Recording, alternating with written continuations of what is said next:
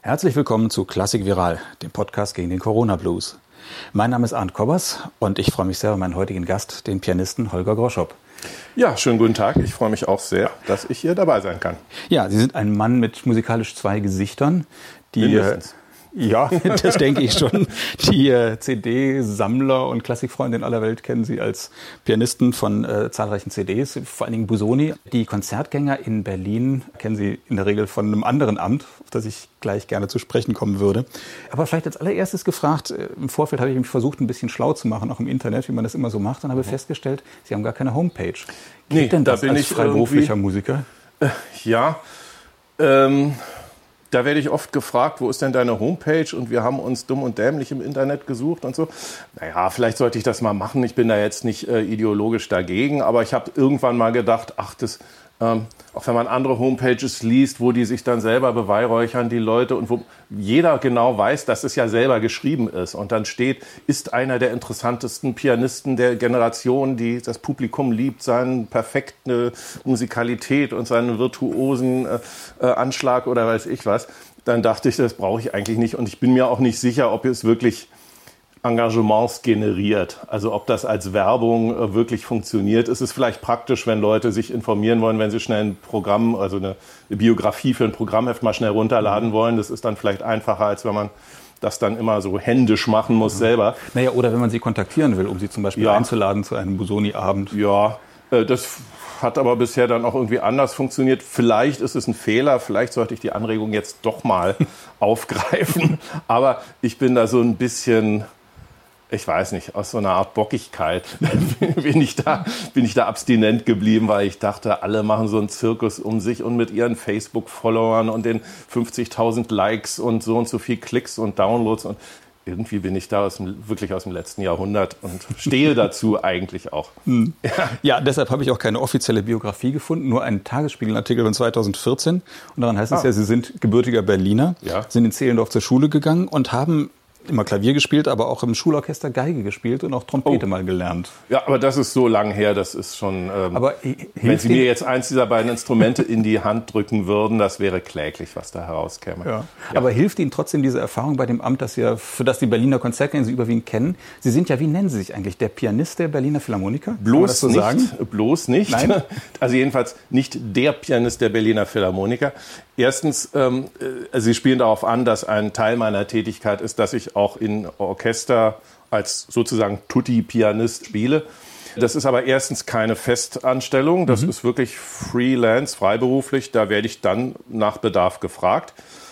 Zweitens gibt es zum Beispiel bei den Philharmonikern auch andere. Also es gibt einen Pool gewissermaßen und äh, ah, ja. ich habe da überhaupt keinen Status als der Pianist, der Philharmoniker. Mhm. Und drittens mache ich das auch bei anderen Orchestern äh, immer mal wieder, wie beim DSO oder äh, einigen anderen auch die könnten sich ja auch zurückgesetzt fühlen, wenn, wenn ich äh, sozusagen nur die Philharmoniker vorschiebe, weil die nun vielleicht das prominenteste Orchester sind oder so. Also da will ich mich nicht mit irgendwas schmücken oder mhm. mit irgendeinem Titel oder einem Status versehen, äh, was nicht stimmt.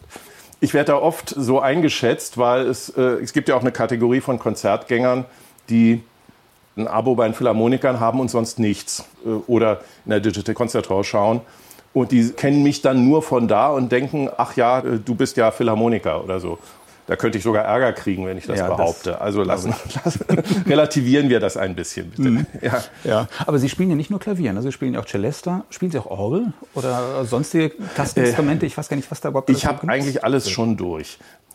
Äh, also ich habe auch Cembalo, Celesta, äh, Sampler, E-Piano, ähm, aber also Celesta ist tägliches Brot, wenn man, äh, wenn man im Orchester spielt.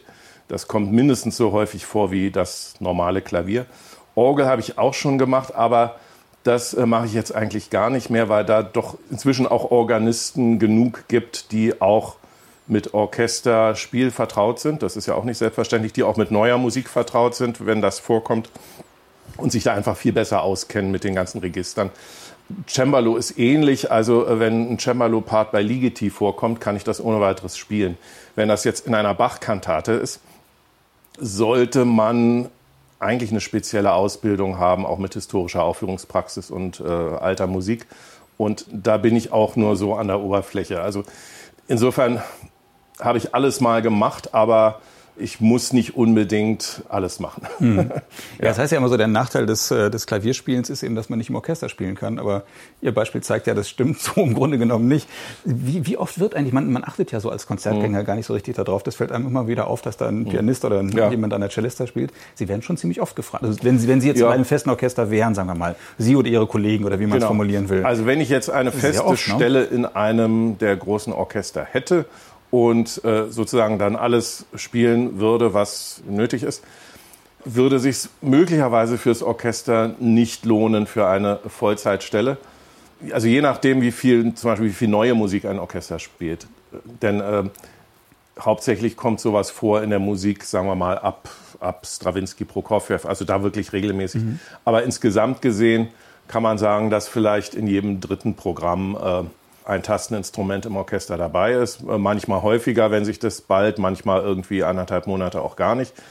Und das würde mich nicht voll ausfüllen, selbst wenn ich, ich jetzt wirklich immer der wäre, der gefragt wird. Mhm. Wie gesagt, es wären auch andere mhm. gefragt. Aber da hätten Sie äh, möglicherweise mehr zu tun als die Harfenistin, oder?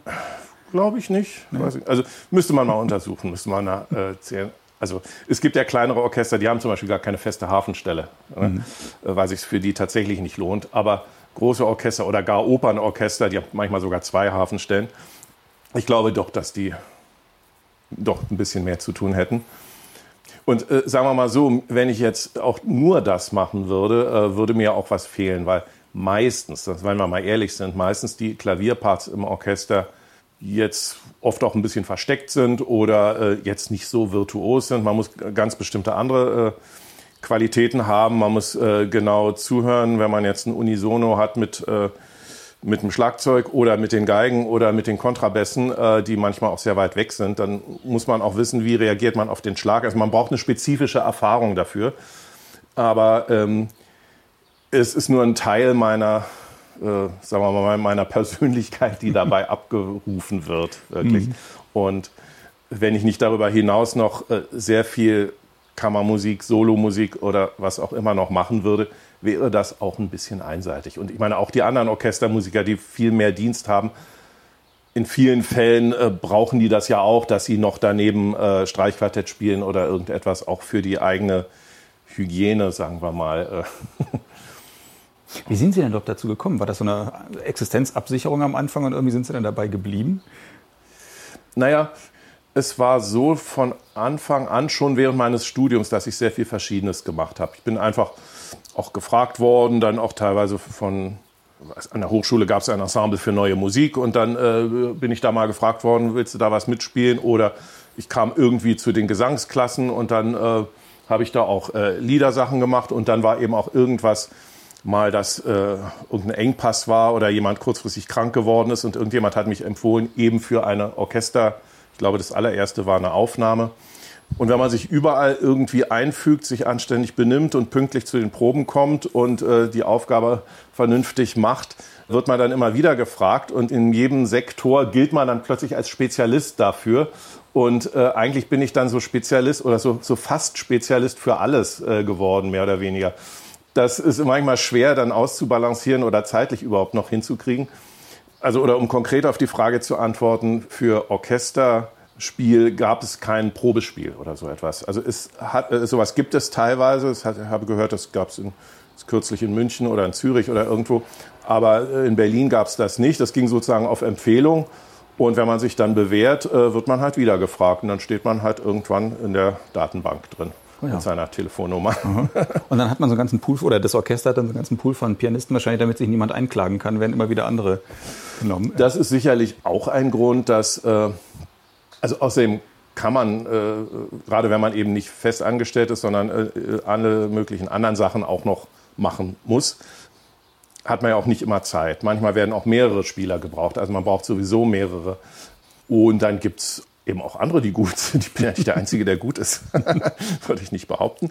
Äh, und das kann aber auch ein Argument sein, dass man nicht sozusagen einem alles überlassen will, äh, ob man sich tatsächlich einklagen könnte, dann auf eine Stelle, die es als Stelle ja gar nicht gibt. Es ist ja nicht so, dass eine Stelle nicht besetzt wird und man wird immer aushilfsweise bestellt und irgendwann könnte man tatsächlich sagen, Moment mal, ihr spart hier die Stelle und äh, wie nennt man das? Äh, da gibt es einen Namen dazu, Scheinselbstständigkeit oder sowas, ja. äh, weiß ich nicht. So ist es ja nicht, sondern die Stelle gibt es ja im Grunde nicht, sondern man wird eben zusätzlich dafür äh, engagiert. Ich habe mich aber ehrlich gesagt nie äh, juristisch informiert, ob ich mich einklagen könnte irgendwo, weil also das wäre ungefähr das Letzte, ja, was ich machen würde. Das, das, würde ich wirklich nur dann machen, wenn ich äh, dastehe und am Hungern bin und nicht mehr äh, weiß, äh, wie ich meine Brötchen bezahlen soll. Und das wird, glaube ich, nicht mehr passieren. Mhm. Aber Sie sind schon ganz überwiegend dann in der Berliner Philharmonie zumindest äh, zugange mit verschiedenen Orchestern oder naja, im Konzerthaus. Ähm, und, äh, die, ähm, ähm, das Gebäude der Berliner Philharmonie kenne ich äh, ganz gut. Das, äh, das kann man schon so sagen. Ja. ja. ja hier in Berlin gibt es. Ist ja auch nicht ganz einfach. So im Backstage-Bereich ist ja kompliziert. Ich habe mal ein Interview mit dem, einem, ich glaube, technischen Leiter äh, gelesen, der hat gesagt, er hat ein Jahr gebraucht, um alle Treppenhäuser und alle Gänge und alle Räume wirklich zu kennen. Das ist ja sehr labyrinthisch und nicht sehr rechtwinklig und so. Also toll eigentlich. Mhm. Aber es ist wirklich ein gigantisches Labyrinth. Ja, also insofern. Sitzen Sie auch manchmal im Orchestergraben, in der Oper? Oder haben Sie damit nichts zu tun? Das hat es auch schon gegeben, ja, doch, doch. Es gab mehrfach Opernaufführungen, auch mit den mit Berliner Konzertorchestern, äh, also wie zum Beispiel, wenn die Berliner Philharmoniker in Salzburg oder dann später auch in Baden-Baden gespielt haben. DSO habe ich auch mehrfach mitgespielt, äh, also eine Tosca in Baden-Baden, da gibt es ja, nee, nicht, ähm, äh, was meinte ich jetzt, Salome. Salome in Baden-Baden gibt es ja auch relativ viel Celesta, das habe ich äh, da auch gespielt. Also ich habe auch ganze Opern schon korrepetiert, äh, ohne dass ich nun ähm, das flächendeckend und regelmäßig und äh, äh, so machen würde. Aber auch ein Beispiel dafür, dass ich überall so ein bisschen eintauche und äh, in dem jeweiligen Biotop dann für einen Spezialisten dafür gehalten werde und bin es aber gar nicht. Also ich komme mir manchmal vor, äh, vielleicht kennen Sie diesen Film von Woody Allen, äh, Selig. Die, der, mhm. das menschliche Chamäleon, ja. der immer dann, wenn er mit, wenn er mit äh, Psychiatern zusammensitzt, dann fachsimpelt er über äh, Psychiatrie. Wenn er mit äh, äh Native Americans, also äh, auf Deutsch gesagt Indianern zusammensitzt, dann äh, wird, wachsen ihm auf einmal Häuptlingsfedern oder sowas. Ähm, ganz kleines bisschen fühle ich mich manchmal so, wenn ich jetzt, ich habe zum Beispiel gerade ein Konzert mit neuer Musik in Darmstadt gespielt und äh, auch mit einem Komponisten mich da unterhalten und da haben wir auch so ein bisschen gefachsimpelt und natürlich über viel andere äh, zeitgenössische Komponisten, die wir beide persönlich kannten, ähm, kamen da drin vor und dann kam ich mir auf einmal auch vor wie der Spezialist für neue Musik und äh, bin es eigentlich auch nur so zum Teil. Aber im Orchester spielen Sie schon ganz, ganz überwiegend 20. Jahrhundert, ne? Oder sogar 21. Ja, jetzt. Oder gibt es also, irgendwelche Werke aus dem 19. Jahrhundert? Achso, Celesta natürlich. Äh, na, Celesta ist Celesta Ende ja, des 19. Jahrhunderts ging ja. das los. Äh, Tchaikovsky, Nussknacker genau. vor allem, mhm. das habe ich natürlich oft gespielt. Es gibt Saint-Saëns Orgelsymphonie, ist Klavier vierhändig.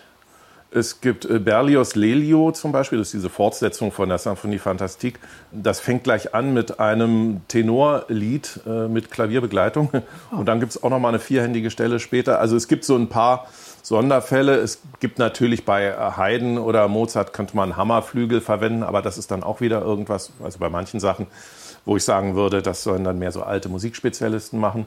Aber es ist überwiegend 20. oder eben jetzt auch 21. Jahrhundert, wo mhm. im Orchester Klavier oder Celesta vorkommt. Ja, das stimmt schon. Mhm. Gibt es irgendwelche Werke, auf die Sie sich besonders freuen? Ja, man hat ja schon den Ehrgeiz, auch eben nicht nur in der Ecke äh, versteckt zu sein und ein paar Töne zu spielen, die keiner hört oder die man nur dann hört, wenn man sie äh, unpräzise platziert. Und deshalb freut man sich manchmal, wenn man auch mal ein bisschen was zeigen kann. Und äh, die Klassiker von exponierten Orchester-Klavierparts wären Bartok Musik für Seiteninstrumente, Schlagzeug und Celesta. Vorwiegend der Klavierpart, nicht der Celesta-Part im Titel, der auch ein bisschen. Stravinsky Petruschka, Schostakowitsch Erste Symphonie oder auch Stravinsky Symphonie in drei Sätzen. Äh, dann, was gibt es noch? Äh, Martinou, dieses Doppelkonzert, aber da ist man schon fast wirklich Solist, äh, dieses Doppelkonzert für zwei Streichorchester, Klavier und Pauken.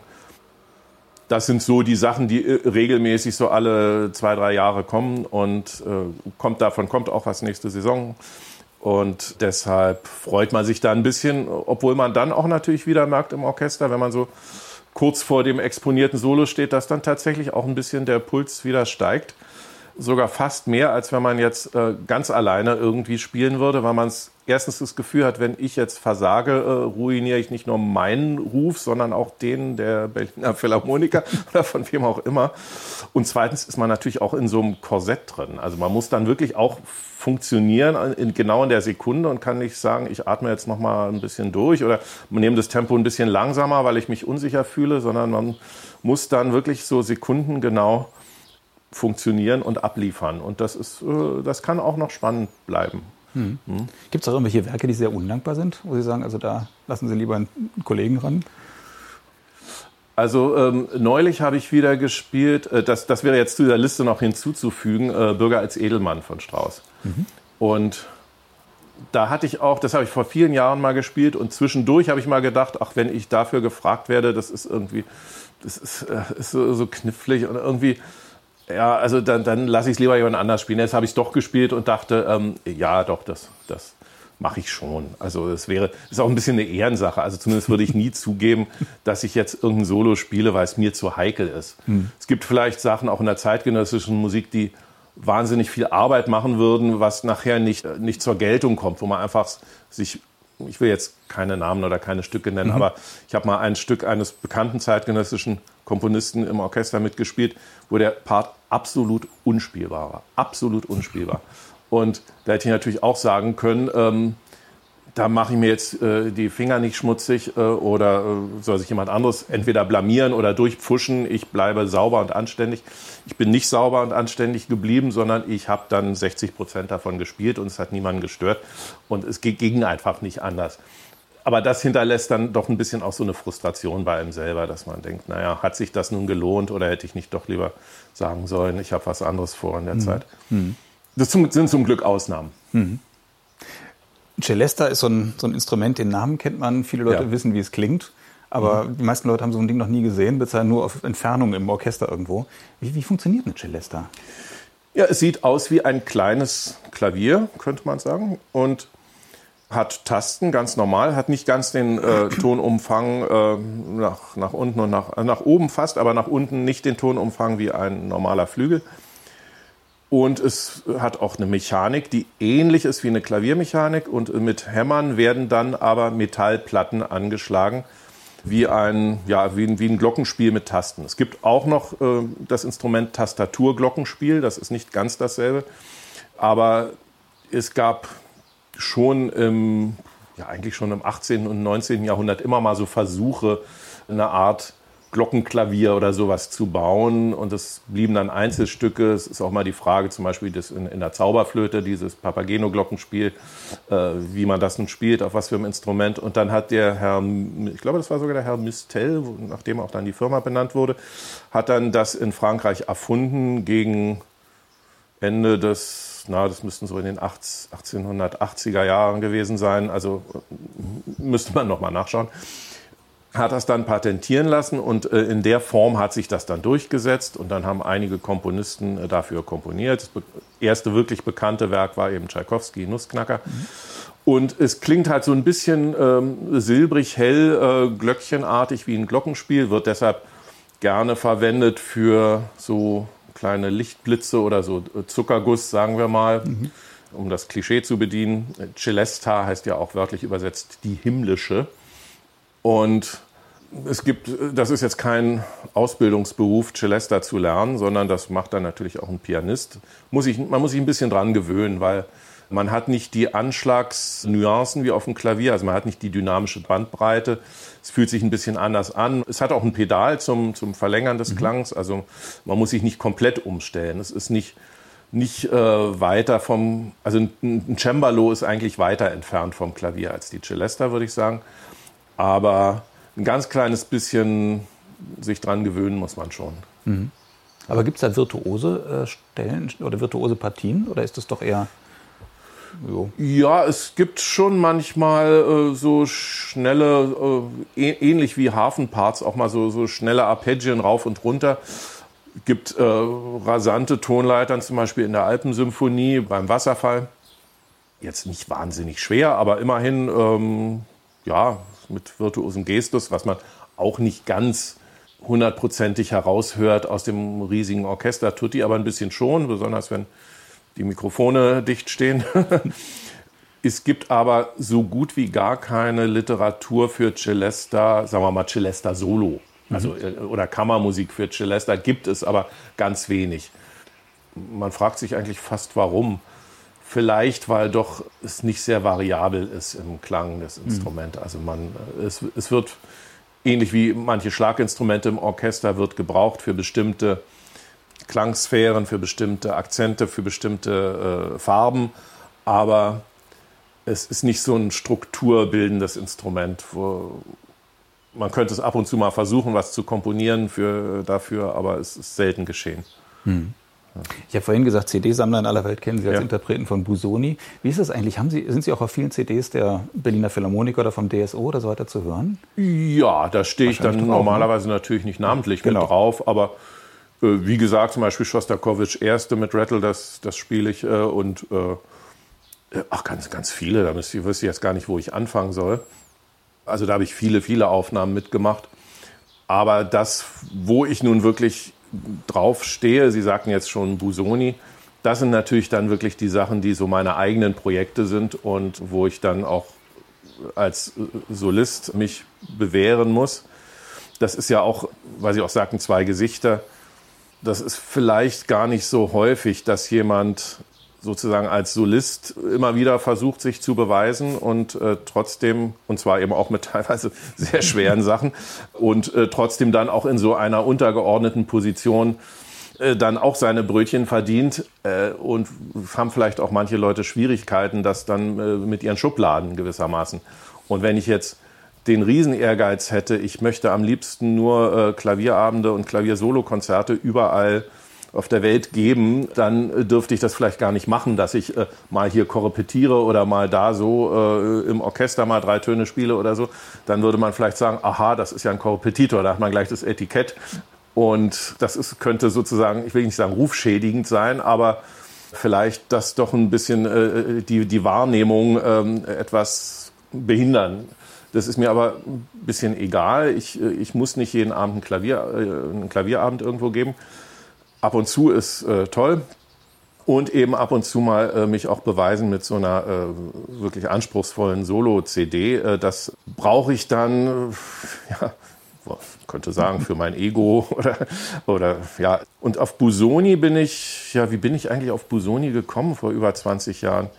Ich weiß es gar nicht. Irgendwie hat mich diese, diese Figur Busoni beeindruckt. Also äh, wenn man ihn vor, wenn ich ihn vor 100 Jahren oder über 100 Jahren kennengelernt hätte, dann wäre ich wahrscheinlich auch irgendwie im Bann dieser Persönlichkeit gewesen.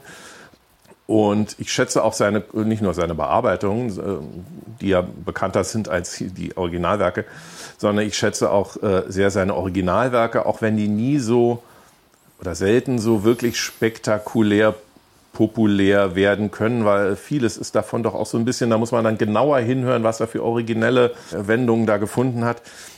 Und irgendwann hatte ich mal vor 20 Jahren die Chance, eine Solo-CD zu machen, in Kooperation damals noch mit, nee, Rias hieß es nicht mehr, aber äh, Deutschland, Deutschland Radio hieß es dann mhm. noch. Und ich habe überlegt, äh, was mache ich für ein Programm? Und dann dachte ich so, so ein übliches Best-of-Programm ist irgendwie blöd. Also irgendwie eine Chopin-Etüde, eine Beethoven-Sonate äh, als modernes Alibi-Stück, die Schubert-Variation von Lachenmann oder so. Nee, äh, das finde ich irgendwie doof. Aber jetzt eine reine Chopin-CD oder äh, braucht auch keiner. Und da habe ich gedacht, ich hatte damals schon in verschiedenen Konstellationen Busoni-Bearbeitungen gespielt. Zum Beispiel eine Wagner-Bearbeitung von Busoni oder Bach natürlich und auch mal die Carmen-Fantasie äh, nach Bizet, aber von Busoni. Und dann dachte ich, das könnte man doch so als Debütalbum machen. Sehr unterschiedliche Stücke, aber mit einem roten Faden und noch mit einem gewissen Repertoirewert. Es war sogar eine Ersteinspielung noch mit dabei. Und irgendwie bin ich dann dabei geblieben. Dann hieß es mal sogar von Produzentenseite, ach, willst du nicht noch eine machen? Die ist doch gut gelungen. Und so kam jetzt insgesamt sechs CDs äh, zusammen mit Bearbeitung, Transkription, Paraphrasen und äh, jetzt relativ neu äh, ein Album mit drei CDs mit originalen Werken, allerdings Jugendwerke, also auch eher so erstmal ein bisschen abseits oder von, von hinten angeschlichen. Und deshalb ist es auch ein bisschen unsystematisch in der, in der Anordnung der Stücke gewesen, weil jede CD war so eine Art Recital in sich und ähm, die alle sechs zusammen sind ein bisschen ungeordnet gewissermaßen. Das ist aber vielleicht auch ein Vorteil. Und ich habe eine relativ große Hand. Für Busoni braucht man das. Also der, äh, man kann nicht alles arpeggieren, was da so weitgriffig ist, sondern es ist sogar so, dass ich es manchmal kaum noch greifen kann. Und da dachte ich mir, das ist doch so ein Alleinstellungsmerkmal, was mich, äh, den Vorteil muss ich ausnutzen. Mhm. Wäre aber jetzt auch ein bisschen zu ähm, materiell gedacht, ne? Aber äh, ähm, ja, aber irgendwas muss Sie ja schon faszinieren an dieser Musik, dass Sie da so lange dran geblieben sind. Ich ja, ja das, was Busoni bearbeitet hat, da hat ihn auch immer eine gewisse Komplexität gereizt. Oder es hat ihn gereizt, wie schaffe ich das jetzt, diese äh, vierstimmige Fuge mit allen möglichen Verdopplungen noch so aufs Klavier zu bringen, dass man es eben gerade noch, äh, ähm, also es ist richtig ausgetüftelt manchmal, wie man es eben gerade noch spielen kann. Und, und äh, das fasziniert mich auch so ein bisschen. Also ich habe schon eine gewisse Schwäche für Komplexität, sagen wir mal. Also polyphone, harmonische Komplexität und alles Mögliche. Ohne, Aber Reger zum Beispiel wäre doch dann genau Ihr Fall. Reger, oder? Äh, könnte ja auch noch einen guten Anwalt brauchen. Ja, ja, äh, ich habe, ja, äh, das, das, das, bringt mich jetzt in Verlegenheit, weil ich sehr wenig Reger gespielt habe, das eigentlich mal machen müsste. Und äh, habe gerade äh, von guten Freunden, Kollegen von mir, von Kolja Lessing, der hat gerade das Klavierkonzert von Reger auf CD vorgelegt und das ist also schon großartig und da weiß ich gar nicht, wenn man mich jetzt fragen würde, das zu spielen, ob ich dann sagen würde, okay, ich mache das jetzt auch. Ja, ich habe noch nicht hundertprozentig angebissen bei Rega, aber das wäre, äh, da sollte ich mich vielleicht wirklich mal ein bisschen äh, mhm. mehr informieren. Ja. Aber kommen wir nochmal zurück zu dem Busoni. Ja. Diese, ja. diese 3-CD-Album, das Sie da gemacht haben, diese frühen Meisterwerke. Ähm, ich habe es nicht mehr hier. Ich habe es damals, wie gesagt, als Chefredakteur so. von Phonoform weitergeleitet. Ich weiß aber noch, dass es ein, an den Autor, ich weiß noch, dass es eine sehr gute Kritik war, die auch gesagt haben, das ist sehr verdienstvoll, also nicht nur sehr schön gespielt, sondern auch sehr verdienstvoll. Muss es denn wirklich alles sein? Also ist das wirklich alles so so tolle Musik, dass sie, dass sie auf CD gebannt werden muss? Oder haben Sie dann doch irgendwie so ein, so, so ein Faible, ja. wirklich alles zusammenzutragen und dann noch komplett zu machen? Oh ja, da haben Sie ein, äh, eine Schwäche oder Stärke oder eine Eigenart an mir erkannt. Ich habe so eine Schwäche für Vollständigkeit. Ich weiß, dass das keine künstlerische äh, Kategorie ist. Äh, und manche sagen auch, ach, es, es, reicht doch, wenn man das Beste äh, sich aussucht und es muss nicht immer der letzte Krümel noch mit drauf sein. Ich finde es aber trotzdem, ich fand es in dem Fall reizvoll, weil die Frühwerke von Busoni, von denen er sich ja dann selber auch distanziert hat, weil die natürlich nicht äh, später nicht sein, den aktuellen Stand seines Komponierens repräsentiert haben, natürlich nicht. Und äh, er wollte ja lieber Propaganda machen für die jeweils äh, neuen äh, Sachen von ihm. Und die sind zum Teil natürlich auch ein bisschen epigonal oder ein bisschen altmodisch. Er hat sehr viele so Präludien, Fugen, Menuette, Gavotten und so. Manches auch als Stilübung oder als Unterrichtsaufgaben gemacht. Mir fiel aber auf, dass äh, die Aufnahmen, die es davon gab schon, die waren entweder für mich unbefriedigend oder äh, so ein bisschen verschämt, oft auch so auf, auf so, ein, so ein Mischprogramm, also ein bisschen früher Busoni, ein bisschen später Busoni und noch zwei Bach-Bearbeitungen. Und äh, dann geht das unter. Dann finde ich, dann, dann kommt die eigene Welt nicht äh, wirklich zum Tragen, wenn man das dann mit späteren Sachen vergleicht. Vielleicht auch zum Nachteil der späteren Sachen, die kommen einem dann wieder unverständlich vor, wenn man so diese etwas konservativen frühen Werke daneben hört. Und ich dachte, man muss das doch mal sozusagen ein für, ein für alle Mal gebündelt vorlegen. Äh, in dem Fall habe ich da so jetzt so ein, so ein Limit gesetzt bis zum Alter von 17 Jahren, glaube ich so. Alles, was er veröffentlicht hat in der Zeit. Es gibt noch Manuskripte in der Staatsbibliothek. Ich hätte doppelt so viel aufnehmen können. Aber ich dachte erst mal das, was es gibt, dass man das einfach mal zur Diskussion stellt, dass jeder sich ein Bild davon machen kann, ähm, ist das gut, ist das nicht gut und äh, vieles ist wirklich wunderbar davon. Manches äh, ein bisschen harmloser, richtig schlecht ist nichts, behaupte ich. Aber äh, ich, ja, ich finde es auch reizvoll, äh, zum Beispiel Noten auszugraben, die seit 100 Jahren nicht mehr gedruckt worden sind und dann äh, oder noch äh, dann zu vergleichen mit den Manuskripten und so ein bisschen so eine Forschung äh, damit auch zu verbinden. Und manchmal finde ich es dann auch reizvoll, etwas vorzustellen, was eine Rarität ist, auch wenn es jetzt nicht das Allergenialste sein muss. Aber einfach, dass das mal irgendwie mal existiert als Besonderheit. Äh. Und wie gesagt, die, Re die Resonanz war erstaunlich gut. Es gab ein bisschen Kritik an dem Titel äh, Early Masterpieces oder weil manches davon jetzt vielleicht nicht wirklich Meisterwerke sind. Äh, ursprünglich wollte ich diesen Titel auch nur für eine dieser drei Scheiben benutzen, wo, wo ich so die, die wirklich guten Sachen drauf hatte. Und das wurde dann für alle drei als für die ganze Box verwendet, ist auch okay, aber äh, da kann man natürlich ein bisschen das hinterfragen, ob das ein bisschen hochgestapelt ist. Mal sehen, ob ich damit weitermache. Das, äh, dann, es wäre dann das nächste sozusagen die Klavierwerke von Busoni, so der, der Zeit zwischen 1883 und 97, also die, die mittlere Phase, die auch sehr unterrepräsentiert ist. Wäre sehr viel Arbeit wieder. Man flucht jedes Mal, wenn man sowas, so Riesenprogramme, schwere Programme dann äh, vorbereitet. Im Grunde muss man die fast für eine Aufnahme fast besser vorbereiten als für ein Konzert im Konzert kann man immer mal fünf gerade sein lassen. Weil im Aufnahmestudio kann man das auch mal, weil man ja wiederholen kann und es kann ja geschnitten werden. Aber eigentlich muss man doch jeden Takt irgendwann mal perfekt gespielt haben. Also jeden Ton schneiden die auch nicht zusammen. Mhm. Ja? Und äh, das heißt, ich bereite mich eigentlich äh, viel intensiver und fanatischer und gesundheitsschädigender äh, und äh, freizeitbeschränkender äh, vor für eine CD-Aufnahme als für ein Konzert, muss man, mhm. muss man so sagen. Mhm. Haben ja. Sie denn oft Gelegenheit, Busoni live zu spielen? Ist doch kein, kein Publikumsmagnet, ne? Immer mal wieder. Also jetzt gerade, jetzt im Juli zweimal. Einmal ähm, in, äh, gibt es im das ist nicht ganz öffentlich äh, im äh, Musikinstrumentenmuseum. Da gibt es die Verabschiedung von dem Leiter des Staatlichen Instituts für Musikforschung. Da wird auch ein Referat von zwei Musikwissenschaftlern gehalten. Da geht es um Schönberg und Busoni. Dann spiele ich auch Schönberg und Busoni. Und als Link dazwischen die äh, Schönberg-Bearbeitung von Busoni. Er hatte ein Klavierstück mhm. von Schönberg, hat er ja so aufge, äh, negativ gesprochen, ein bisschen aufgebläht und mhm. so. Aber das ist eine ganz interessante Diskussion, die es damals gab. Dann spiele ich in einem anderen Konzert, aber nicht in Berlin, auch äh, äh zwei Bach Bach-Busoni-Bearbeitung in einer Kirche, wo es auch ganz gut passt. Ne? Aber ich habe jetzt, ja, das ist auch so eine Sache. Wenn man eine CD gemacht hat mit solchen Programmen, dann sagen alle Leute immer, jetzt musst du damit auf Tournee gehen und jetzt musst du das überall spielen oder überall anbieten und äh, an der Kasse liegen dann die Stapel von den CD, dann verkauft man das auch irgendwie. Vollkommen richtig, müsste ich machen. Ich zögere da aber ein bisschen, weil wenn ich so solche Kraftakte gemacht habe, wie jetzt ein oder gar eben mehrere CDs in einem Aufnahmephase vielleicht sogar, dann äh, habe ich so das Gefühl, äh, jetzt habe ich das geschafft.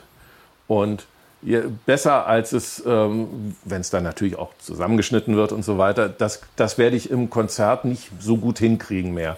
Mhm. Ähm, lieber mache ich jetzt was ganz Neues. Das ist jetzt ein abgeschlossenes Kapitel. Mhm. Das ist ein bisschen falsch gedacht, ich weiß. Und irgendwann komme ich dann auch wieder darauf zurück, auf solche Sachen. Aber ich habe dann das Gefühl, äh, puh, jetzt war ich auf dem Mount Everest und warum muss ich jetzt nochmal hoch? Also dann lieber gehe ich jetzt auf einen anderen äh, Berg. Ja. Hm. und, ja. Schauen Sie denn manchmal so ein bisschen neidvoll, was der Kollege Wolf Harden da macht mit seiner Busoni-Gesamteinspielung? Oder sagen Sie also so viel, ich weiß gar nicht, 12, 15 Jahre, wie er ja. intensiv ist mit Busoni beschäftigt, so viel muss dann doch nicht sein? Naja, äh, wir sind, was die Quantität äh, betrifft, sind wir ungefähr gleich auf. Ich glaube, er hat jetzt irgendwie zwölf äh, CDs. Ja. Das Konzept ist bei ihm ein bisschen anders, auch die Zusammenstellung. Ähm, Aber er hat schon den Anspruch, wirklich alles, ne, den kompletten Busoni aufzunehmen. Ja. Äh, ob es zu, bei mir dazu kommt, dass ich auch die, eben die, es fing an mit diesen ganzen Transkriptionen, mhm. Paraphrasen und Musik nach Bach, nach Mozart ob ich jetzt die ganzen originalen Solowerke auch bis zu den Spätwerken äh, jetzt noch weiter äh, durchziehe die nächsten Jahre, das hängt von vielem ab, das ist noch nicht sicher. Bei den Spätwerken habe ich auch noch ein bisschen gezögert, weil äh, Marc-André Amelin da eine sehr gute ähm, äh, Dreierbox vorgelegt hat und ich dachte, wenn ich das quasi identisch jetzt auch mache, dann muss ich noch ein paar Jahre vergehen lassen, bis die vergessen ist Andererseits bin ich dann irgendwann so alt, dass ich das auch gar nicht mehr kann. Also ähm, das äh, steht in den Sternen, ob das was wird. Äh, aber ich glaube, es, Busoni verträgt es, dass jetzt auch konkurrierende Aufnahmen auf dem Markt sind zwischen Wolf Harden und mir. Manche Sachen spielt er ganz anders, als ich sie spiele. Mhm. Ich, ich habe die alle, ja. Und mhm. natürlich bin ich da auch, äh, höre ich mir das an und höre das wohlwollend und kritisch und alles Mögliche an. Und ich werde jetzt auch den Teufel tun, da irgendeine Bewertung abzugeben, mhm. ja. Ich sage nur, es ist, manches mache ich anders und sehe da äh, eine Berechtigung, dass mhm. beides existiert. Ja, es wäre auch traurig, wenn es von solchen ja. Sachen nur eine Einspielung gibt. Ja. Von Beethoven gibt es hunderte ja. und von diesen Raritäten gibt es dann oft nur eine. Ne? Auch es gibt auch, äh, gibt ja noch äh, nicht noch nur uns beide, es gibt ja noch stimmt. andere, aber so quasi Gesamteinspielung, wie auch immer man das jetzt definiert, Gesamteinspielung, äh, gibt es tatsächlich nicht viel mehr. Hm. Äh, oder eigentlich keine andere noch. Also es freut mich, wenn auch andere erkannt haben, dass es sich lohnt, das zu machen. Mhm. Klar. Mhm. Haben Sie eigentlich eine plausible Erklärung, warum der so schwer und so undankbar zu spielen ist? Er muss doch ein sehr guter Pianist gewesen sein. Und äh, alle sagen irgendwie, Liszt zum Beispiel klingt wahnsinnig schwer, ist aber für einen guten Pianisten relativ ja. leicht, relativ. Busoni ja. ist wohl genau andersrum, ne? Haben Sie das Zitat von mir? Das nee. habe ich nämlich, ach so, ja? Äh, das habe ich nämlich auch öfter nee. schon erzählt in Interviews, dass es bei Busoni genau ne? andersrum ja. ist.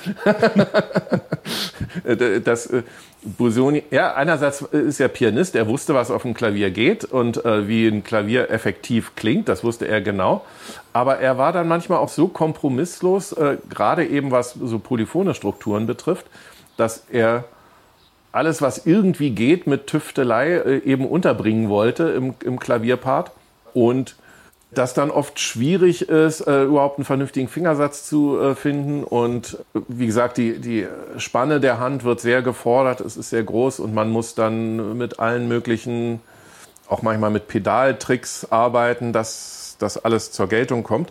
Also er selber muss ja ein sensationeller, sensationell guter Pianist gewesen sein. Ihm hat es vielleicht wenig Mühe bereitet. Und es war ihm da noch egal, ob er anderen damit Mühe bereitet. Es ist ja nicht ungeschickt gesetzt für Klavier, das nicht. Aber er, es ging ihm dann mehr um die, auch um die musikalische Struktur und um die Komplexität, um alles Mögliche, als darum jetzt mit möglichst bequemen Mitteln möglichst viel äh, Funken draus zu schlagen. Die Werke sind ja auch nicht virtuos im Sinne von brillanten Passagenwerk. Das gibt's nicht so oft bei Busoni, sondern eher virtuos im Sinne von Dichte und Vollgriffigkeit und äh, solche Sachen. Also weniger, äh, weniger Funken äh, sprühend, was bei Liszt es eher gibt. Obwohl mhm. Liszt ein großes Vorbild von Busoni war. Na, mal sehen, wie, wie weit ich mich da noch weiter durch, durchkämpfe durch den Kosmos Busoni. Ich äh, mache mir keine Illusionen, er wird nie wirklich populär werden, aber ja, aber er wird auch nicht vergessen werden, das ist schon mal sicher. Ansonsten, was, Sie, was ich noch ja. Äh, in Ihrer Diskografie so entdeckt habe, einige Aufnahmen äh, Klavier vierhändig mit Tatjana Blome. Das ist auch irgendwie ein festes. Nee, so, das so ist gar Zug nicht so fest. Mehr. Das, da gab es einige. Ähm, eigentlich Gelegenheiten, weil also Tatjana hatte Soloaufnahmen gemacht, zum Beispiel Walter Braunfels Klavierwerke oder äh, Wolfgang Jacobi. Also das ist so 20. Jahrhundert, ein bisschen auf dieser Schiene äh, verfemte Musik, entartete Musik. Da brauchte sie dann auch noch für äh, zur Ergänzung ihrer Aufnahmen auch noch Stücke, die vierhändig oder an zwei Klavieren sind, hat mich gefragt. Und dann haben wir das einstudiert zusammen, hat sich auch sehr gelohnt und ähm, äh, wunderbare Stücke. Das ist aber äh, jetzt keine feste Konstellation äh, gewesen. Aber ich habe äh, auch andere Aufnahmen an zwei Klavieren gemacht. Zum Beispiel mit Mariella Stockhausen haben wir, habe ich äh, John Adams aufgenommen und äh, Glanert, also was ganz anderes. Aber auch in bestimmten Zusammenhängen, wo es nicht darum ging, eine Platte für ein Klavierduo zu machen, mhm. sondern das ergab sich. Das ist eine besondere Herausforderung, wenn man das nicht so regelmäßig macht. Das denke ich mir. So. Denn äh, dieses absolut hundertprozentige Synchronisieren, was man äh, schaffen muss, äh, viel mehr, als wenn man mit einer Geige zusammenspielt. Sondern wenn jetzt zwei Klaviere den einen Ton gleichzeitig anschlagen und es ist um eine hundertstel Sekunde äh, ungleichzeitig dann oder um eine fünfzigstel Sekunde, hört man es sofort als Klack, Klack. So. Mhm klingt dann auch hässlich. Es klingt nicht nur ungenau, es klingt, kann auch schnell hässlich klingen. Und sich da, äh, ohne dass man verheiratet ist oder Zwillingsgeschwister ist oder seit 30 Jahren schon zusammenspielt, da muss man, äh, ist wirklich eine Herausforderung, äh, sich genau aufeinander einzustellen, wie man Ritardando macht, wie man sich einen Einsatz gibt und dann auch wirklich gleichzeitig weiterspielt. Das ist mir in den Fällen mit äh, beiden Partnerinnen äh, ganz gut gelungen. Aber es hat sich jetzt kein permanentes Klavierduo mhm. daraus mhm. entwickelt. Ja, und gerade vierhändig stelle ich mir komisch vor, wenn man normalerweise die ganze Bandbreite hat. Und jetzt sind sie dann nur wahrscheinlich unten ja, auf die. Da muss man dann auch manchmal ungewöhnliche Fingersätze nehmen, dass man, mhm. also wenn man jetzt sagen wir mal unten sitzt und mit der rechten Hand äh, schon sehr in den Bereich äh, des anderen Spielers oder der anderen Spielerin äh, kommt, dann kann man halt manche Töne äh, lieber nur mit, dem, mit den Außenfingern nehmen und jetzt nicht mit dem Daumen, weil wenn man es mit dem Daumen spielen würde, dann, dann ist ja noch der Rest der Hand, äh, würde dann noch Platz beanspruchen. Mhm. Das heißt, man muss manchmal etwas äh, ungeschickte oder unpraktische Fingersätze nehmen, man muss sich abstimmen mit der Pedalisierung, man muss überhaupt vielleicht ein bisschen schief sitzen, wenn man sich jetzt nicht zu sehr ankuscheln will. Also Freier fühlt man sich natürlich, wenn man an zwei Klavieren, also zwei Pianisten an zwei Klavieren spielt. Äh, dann ist man wiederum ein bisschen weiter auseinander und hat vielleicht nicht ganz so den äh, auf Zuruf äh, das Zusammenspiel. Aber dann äh, fühlt man sich schon doch ein bisschen wohler, weil man auch seinen eigenen Klang selber gestalten kann, zum Beispiel mit der Pedalisierung. Mhm. So. Mhm. Ja, und ansonsten machen Sie die ganze Bandbreite der Kammermusik, nicht? Von von Duo bis ja. größer besetzte Kammermusik? Ähm, sehr viel mit äh, Streichern, auch besonders Cello-Klavier und auch meine, meine Lebensgefährtin ist Cellistin. Wir, wir äh, haben eine ganze Menge äh, da gemacht. Äh, Adele Bitter heißt sie. Und wir haben auch viel, wir haben zum Beispiel ein Album gemacht mit äh, allen Sachen von Isang Yun, bei dem ich mal Komposition auch studiert hatte, noch als ganz, ganz junger Student noch kennengelernt. Und das ist auch hat ja mit Busoni nichts zu tun, aber im Grunde sind meine Schwerpunkte sind Jun und Busoni. Also das ist ein bisschen Zufall so. Ne? Und äh, da haben wir alle Sachen für Cello und Klavier und Klavier-Solo und Cello-Solo aufgenommen. Ja, aber wie gesagt, eben auch viel, viel neue Musik ist dabei. Äh, dann hat sich auch ein Schwerpunkt noch rausgebildet. Äh, ich habe regelmäßig gespielt in dieser Reihe Musica Reanimata, also mhm. wo äh, diese Gesprächskonzerte, wo Komponisten vorgestellt werden, die in der Nazizeit entweder ermordet, äh, verfemt, äh, ins Exil getrieben oder was auch immer wurden. Und da habe ich sehr oft gespielt. Manche Sachen ein einziges Mal und nie wieder, manches aber auch wirklich, ähm, was sich lohnt. Und ein bisschen bin ich auf der Schiene auch geblieben. Jetzt gibt es zum Beispiel einen sehr, sehr guten polnisch-jüdischen Komponisten, Szymon Laks. Mhm. Also Laks mit äh, L-A-K-S geschrieben, der auch tatsächlich seit einiger Zeit quasi wiederentdeckt wird. Da schlummert im Moment noch etwas unfertig, auch eine Gesamtaufnahme von allen Klavier- und allen Cellowerken. Ich habe neulich äh, gespielt hier im Radio, in einem DSO-Radiokonzert, das äh, Concerto da Camera für Klavier und Bläser. Soll auch demnächst auf CD erscheinen. Das ist auch eine lohnende Sache. Also ich betätige mich gern äh, ein bisschen als nein, Musikforscher wäre jetzt falsch gesagt. Irgendjemand hat mal gesagt, ich bin ein Trüffelschwein. Das habe ich als Kompliment empfunden, war auch so gemeint. Es gibt auch Leute, sage ich jetzt mal ganz böse, äh, die auf abseitigen Pfaden wandeln, weil sie im Mainstream keinen Erfolg hätten. Vielleicht trifft das auf mich auch ein bisschen zu, wenn ich jetzt äh, versuchen würde, die Chopin-Etüden alle auf den Markt zu bringen, wäre das vermutlich auch nicht ganz erfolgreich. Aber ich betrachte es trotzdem nicht als Notlösung, mich mit äh, etwas Abseitigen zu beschäftigen, sondern äh, ich sehe da wirklich eine, dann auch eine, eine, eine Aufgabe, das, äh, das zu Gehör zu bringen, weil sich das äh, wirklich lohnt. Es gibt so wahnsinnig viele Sachen. Man muss auch die Kirche im Dorf lassen. Man muss nicht komplett neu schreiben, die Musikgeschichte. Und es hat schon seine Gründe, warum im 20. Jahrhundert jetzt äh, Schönberg, Strawinski, Prokofjew, äh, und Bartok und wer auch immer und Alban Berg äh, jetzt als die, die erste Liga äh, betrachtet werden. Die muss man gar nicht vom Sockel stürzen. Aber äh, erstens, die zweite Liga ist auch nicht äh, ehrenrührig und äh, vielleicht ist ja manches aus der zweiten Liga, hätte vielleicht sogar das Potenzial zum Aufstieg, sagen wir mal so, oder von der dritten zur zweiten oder wie, wie Sie wollen. Und da bin ich auch nicht ganz alleine auf weiter Flur. Also es gibt da wirklich kompetente, ich nannte schon den Namen Kolja Lessing, Leute, die wirklich da eine, eine Berufung darin sehen, äh, vernachlässigte Komponisten zu ihrem Recht und Komponistinnen auch natürlich äh, zu ihrem Recht zu verhelfen. Beim Stichwort Komponistinnen muss ich unbedingt auch noch den Namen Ursula Mamlock nennen, die ich noch kennengelernt hatte. Fällt etwas einfach ausgedrückt auch ein bisschen unter die Kategorie äh, äh, verfemte Musik, weil sie, sie wurde als, äh, schon als Jugendliche praktisch mit ihrer Familie von den Nazis ins Exil getrieben. hat sehr, sehr gute Musik geschrieben, habe ich auch bei einigen äh, Aufnahmen mitgewirkt und da, das wird auch eine Fortsetzung finden. Also wenn Sie jetzt so ein Dreieck bilden, äh, Busoni, Mamlok, Jun, dann könnte man sagen, das hat ja alles überhaupt nichts miteinander zu tun. Das hat auch, sind auch manchmal biografische Zufälligkeiten, wo man sagt, oh, da, das, das ist jetzt stimmig für mich, dass ich an dieser Front irgendwie weitermache. Äh, mhm. Ich sehe irgendwo meine, nicht nur eine Chance für mich karrieremäßig, sondern auch für den Juden sozusagen äh, sehe ich da einen größeren Bedarf, mich dafür zu engagieren. Mhm. Aber es reicht Ihnen dann nicht nur, das äh, im Konzert zu spielen, sondern Sie gehen auch gerne ins Studio und bannen das auch gerne so erstmal, dass es da ist auf CD. Ja, äh, klare Antwort, ja. Wenn man nur Konzerte spielt, dann erinnern sich die Leute vielleicht eine Weile dran, dass es doch ein schönes Konzert war, aber irgendwann ist das komplett weg oder fast komplett weg.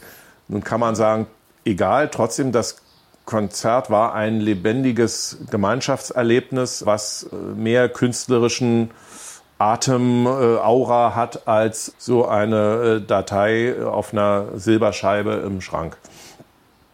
Andererseits, wie gesagt, es ist irgendwann vergessen.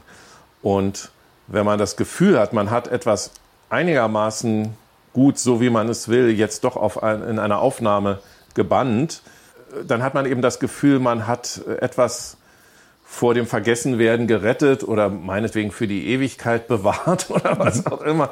Also angesichts der vielen neuen CDs hat man, die so überhaupt erscheinen, hat man schon das Gefühl, es geht zwangsläufig unter, was ich mache und nach alle freuen sich, die ich da beglücke jetzt mit einer Aufnahme und irgendwann äh, haben auch die es vergessen. Aber zumindest es ist irgendwo, es existiert in der Welt. Ich kann mich als alter Opa, wenn ich dann gar nicht mehr spielen kann, selber noch daran berauschen. Oh, guck mal, äh, wie toll habe ich damals gespielt. also es hat schon ein bisschen auch was mit, äh, mit einer Eitelkeit zu tun oder mit damit, dass man man braucht es ja auch als Visitenkarte oder äh, viele sagen ja auch, eine CD-Aufnahme ist ist ein Türöffner für Konzerte oder eben eine Visitenkarte. Wirklich verdienen tut man ja daran nicht. Das muss man mhm. wirklich mal klar mhm. sagen. Im Gegenteil, manchmal zahlt man ja noch ganz schön viel drauf, mhm. je nachdem, wie die Produktionskonstellation ist. Aber äh, ich finde es einfach schön, wenn man das Gefühl hat, das, was ich mir hart erkämpft und erarbeitet habe, ist jetzt irgendwo noch greifbar. Und das geht wahrscheinlich anderen auch so, ja, denke ich. Auf jeden Fall, ja. Freuen Sie sich denn, dass jetzt Konzert, das Konzertleben wieder losgeht? Oder hatten Sie gar nicht dieses, äh, dieses Gefühl, weil Sie ja wahrscheinlich bei den Philharmonikern oder bei anderen Orchestern doch immer mal wieder gespielt haben, wenn auch ohne Publikum? Ja, ich bin relativ gut durchgekommen durch die äh, Pandemie. Gut, zu Anfang äh, war ja äh, mal alles abgesagt von einem Tag auf den anderen. Das war, glaube ich, so der 11. oder 12. März im letzten Jahr. Dann fielen natürlich alle möglichen Sachen aus und man wusste natürlich, natürlich nicht so genau, wie lange wird es ausfallen. Und äh, naiverweise hatte ich dann immer noch eine Zeit lang geglaubt, naja, die Tournee im Mai könnte ja vielleicht doch noch stattfinden, was vollkommen absurd war. Natürlich fand nicht statt und vieles andere nicht. Und dann hatte ich mitgespielt das erste Mai-Konzert bei den Philharmonikern mit Petrenko, mit der vierten Maler in dieser Kammerversion. Und das war quasi so fast das erste Konzert wieder nach den sechs, sieben Wochen komplett Lockdown. Äh, also jedenfalls äh, in, in der, im Konzertleben war es ein kompletter Lockdown. Und dann dachte man so, das war ein ganz tolles Erlebnis. Dann dachte man, oh, jetzt, jetzt geht's wieder los. Und äh, was natürlich sich als Illusion auch erwiesen hat, denn es ging ja dann äh, öfter mal wieder rauf und runter und wieder auf und zu und mit bisschen Publikum, ohne Publikum. Und da gab es dann in meinem Kalender schon äh, eine ganze Reihe weiße weiße Wochen sozusagen, weiße, weiße Flecken. Dadurch, dass ich so breit aufgestellt war, gab es aber dann doch viele so Sachen eben äh, Konzerte hier fürs Radio und dann kam eine Anfrage für ein Pierrot Lunaire fürs Radio aus Dresden oder für äh, Lied von der Erde, einer Kammerversion in Hamburg und so oder eben Sachen dann wieder mit ein bisschen Publikum oder eine Filmmusikaufnahme oder äh, eben Orchesterprogramme, die dann wieder stattfanden, nur für die Digital Concert Hall. Gab es einige, wo ich auch mitgespielt habe. Und jetzt in den letzten Monaten hatte ich eigentlich unverschämt viel zu tun. Ich bin fast kaum hinterhergekommen, musste also auch äh, Sachen, konnte ich auch nicht annehmen, anfragen. Ich weiß, dass es anderen Kollegen anders geht. Das ist eben ein Vorteil, dass ich nicht darauf fixiert bin, ähm, nur äh, große Klavierkonzerte oder Klavierabende zu geben, äh, denn Leute, die nur das machen, die, die haben da tatsächlich monatelang überhaupt nicht öffentlich gespielt. Da bin ich ganz gut durchgekommen und bin aber trotzdem erleichtert, wenn hoffentlich, man weiß ja nicht, was jetzt noch doch noch kommt vielleicht, wenn das Konzertleben dann im Herbst vielleicht wieder ob mit 100% Publikum oder 50% Publikum oder wie auch immer, aber wenn es dann vielleicht doch wieder losgeht und dann auch nicht wieder runtergefahren werden muss. Aber rechnen müssen wir mit allem. Also äh, alles, was ich jetzt im Kalender eingetragen habe äh, für die nächste Saison, naja, ich habe es schon mit Kugelschreiber eingetragen, aber manches hätte ich auch mit Bleistift eintragen sollen, ja. Mhm. ja. ja, hoffen wir einfach, dass das ähm, was anderes bleibt uns auch nicht übrig, ja. wenn man sich jetzt halbwegs vernünftig benimmt ja, und ich bin, die Impfquote weiter steigt. Tief, in der Tiefe meines Herzens bin ich auch Optimist, muss ich sagen. Ja. ja. Wenn Sie trotzdem, allerletzte Frage, wenn Sie ja. trotzdem mal so der Corona-Blues oder ein anderer Blues ja. überkommt und Sie hängen ein bisschen durch und der Optimismus äh, ist nicht so ganz greifbar, gibt es irgendeine Musik äh, zu hören oder zu spielen, wo Sie wissen, die hilft Ihnen und die macht Ihnen irgendwie gute Laune oder Mut oder bringt Sie wieder in den Optimismus? Uh, gute Frage. Also ich eigentlich höre ich Musik nicht als, äh, als Therapie. Ich höre, klingt jetzt arrogant, ich höre Musik fast immer so professionell, was auch nicht gut ist. Also äh, ich höre dann immer hin, äh, obwohl, nee, ich höre Musik schon manchmal auch im Hintergrund, auch beim, wenn ich mal Auto fahre. Letzter Zeit bin ich mehr Rad gefahren, aber auch wenn ich Auto fahre. Und dann hört man auch nicht richtig hin, weil man natürlich die Verkehrssituationen und Verkehrsgeräusche so ist. Aber manchmal schaffe ich gar nicht alles sonst anzuhören, was sich so an CDs gestapelt hat. Aber ich habe jetzt nicht, äh, ich habe nicht eine Musik, die ich jetzt hören muss, wenn ich mal traurig bin oder so. Das, ich, hör, äh, ich weiß, dass es immer gut aussieht, wenn Klassikkünstler äh, sich auch unklassisch geben, wenn sie dann sagen, nein, privat höre ich überhaupt keine Klassik, sondern nur Hip-Hop oder so, weiß ich was. Das lässt sich, glaube ich, gut verkaufen, so, wenn man ein junges Publikum erreichen will. Ich bin da immer skeptisch, ob das nicht von den PR-Managern äh, vorformuliert wurde. Und da muss ich leider, leider gestehen, dass ich eben da äh, relativ wenig Affinität zur sogenannten U-Musik habe, es sei denn, es ist guter Jazz. Oder eben mal wirklich äh, ein schönes Chanson oder irgendwas. Aber ähm, eigentlich fast alles, was so im Bereich Pop äh, und von Techno oder Schlager ganz zu schweigen, das geht sehr an mir vorbei und das äh, höre ich dann auch nicht, wenn ich sage, oh, jetzt will ich mal entspannen. Also wenn ich ganz entspannen will, dann mache ich einen Fernseher an und mhm. gucke einen Krimi oder so.